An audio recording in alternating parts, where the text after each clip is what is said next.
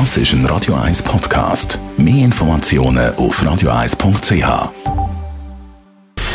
Gesundheit und Wissenschaft auf Radio 1. Unterstützt vom Kopfwehzentrum Irlande Zürich. www.kopfwww.ch in der kalten Nasenhöhle haben wir eine bessere Chance. Das ist das Resultat von einer aktuellen Studie.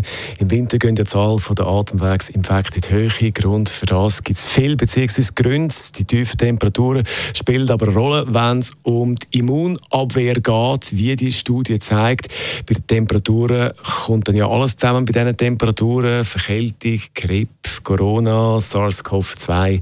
Und jetzt hat man gesehen, Grund für das Ganze sind eben die Abkühlung von der Nasenhöhle bzw. Nasenhöhle. Das schwächt die Mechanismen, mit denen die Nasenschleimhaut den Körper vor viralen Erkältungserregern schützt. Also am besten immer bei diesen Temperaturen Nase warm behalten. Wie das genau soll funktionieren aussen.